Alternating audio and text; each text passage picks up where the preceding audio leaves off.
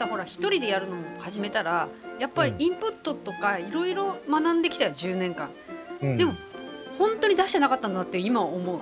うん。いろんなことたくさん喋れることに気がついたしうん。喋、っててうん。またあの私気持ち悪いから何回も自分の喋ったやつ聞いてるんだけど人と思うけどあのーやっぱりそれ他の人では喋れないような内容かなって自分で聞いてて思うからうん。あもう本当これからアウトプットどんどんして自分が知ってること出していくのが次のこうフェーズみたいな感じになってる気がする。そうそう。だ結局さうん。本読むとか人と会って吸収っていうのはすごく大事だけど、うんうん。そ出さ出さないと、うん。頭ばっかでっかくなって便秘状態なわけじゃんなんか。もうお腹腹部だけ膨れてさ、うんうんうん出さないと新しいものが入ってくる余白が生まれないからね、うんうんうんうん。あ本当そうだね。これ喋りたいからもうちょっとこれ知りたい。うん。だからってなるもんね。ポッドキャストで喋るもいいし、うんうん。セミナーとかでなんか喋るもいいし、講習会とかやっうんうんて喋るでもいいし、でいろんな人のを聞いてなんかそこの循環、うんうん。循環サイクルを回す人になれたらいいね。うん。今度余裕があったらさ、うん自分で聞き直して撮り直してることは何本もあるわけじゃん。うんうん。take one two three をちょっと並べてうん。発表もいいかもしやってみるわいろいろね。ねなんかううまくいった話より東方の話の方が参考になることいっぱいあるじゃん。いやだとしたらこの間のインタビューに私の声が入ってなかったっていう。その修復の仕方を流せばいいんだよね。あのねインタビューしに行って自分の声入ってないって何事っていうさそうでも最悪ではないわけよ。会話形式にはできたんだもんいやだからね、うん。いや考えようによったら、うん。あそこで上手にできたら、うんうん。ためになるお話が聞けましたね。以上終わり、簡単編集簡単でね。うん、だけど、終わったら、ん。私の声が1ミリも入ってねえみたいな。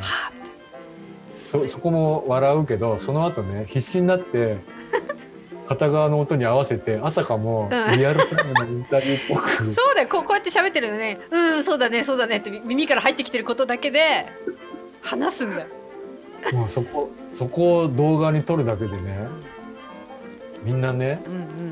この程度の失敗は何とでもなるんだと思えるわけじゃない いやこれねきっとねみんなひ知りたい技術だよね。そうね。そうね。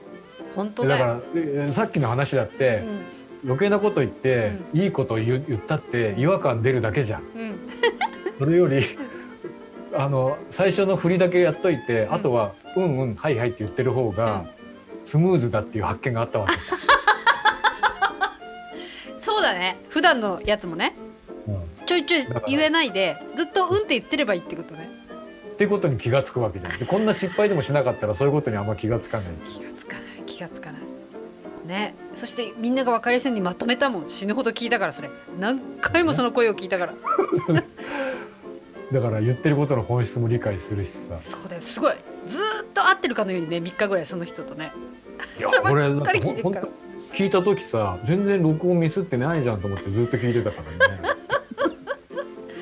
ほんと怖い。早くそう。3本ぐらいやってあの喋りたい。うんいやさまあそそういうこともあるけど、うんそこでね学べることもいっぱいあるし、ん。その程度のことは何とでもなるっていうことにもあるし。気がついたよ本当。さそれ旗で見てたらさ、もう笑うしかない滑稽でしかかないよね。いやーほんと LINE だったらナックスタンプなのに爆笑押しちゃう感じはもうやらかしたみたいなね、でもさそんな面白い話はさ、うん、書籍にしてするほどのことはなくて、本には書けないけどポッドキャストで言うぐらいがちょうどいい。だよこの笑い感がねうん。最高ですね。でだからなんかそのちゃんとしたものじゃないところっていっぱいあると思うよ、うんうんうんうん。そうだ学ぶっていう楽しんで。そうそうそう。あの結構さちょっと話飛ぶけど、うん。あの翻訳した本ってあるじゃん、うん。海外のやつうんうんうね。ん。で技術書とかビジネス書とかもあるし、うん。サスペンス系すもいろいろあるんだけど、うんやっぱりプロだから上手に訳してるんだけどさ、うんうん。ただそこって要するにこういうことっていう話があるわけじゃん、うんうん訳してる人もそう思ってるけど、うん。あんまり本質で訳しすぎちゃうとあずれるから、あ、うんうん。どっちかっていうとやっぱニュアンスみたいな正しく訳すっていう方に切らざるを得ないじゃん。なるほど。うん、うんうん。でそうなると、なんか本質が逆に伝わらなくなる、なそうだね。そうだね。うん、た時にさ、うんうん。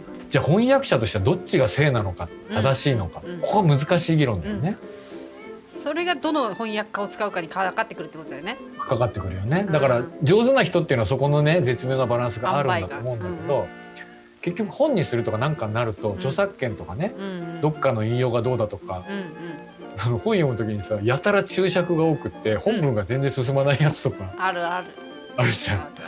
それがさ注釈だけ後ろにまとまってればまとめて読みはいいけど、うん。その正しくすればするほど分かりづらくなることってやっぱりいっぱいあって、ね。まあそうなると人に伝えるっていう時にね何がいいのかっていうのはこう何とも言えないですねね。さっきのあのイラストレーターの使い方じゃないけどさ。うんうんうんうんうん。本当だ。だから本当はテキストでね、あのうん。4種類の選択ツールがあってから入るんじゃなくて、うん。あんた初心者だからここだけ覚えとけって書いてくれるのがよっぽど楽なんだけどね。そんなこと書いたら出版社に怒られるってことで書けないわけじゃん。うん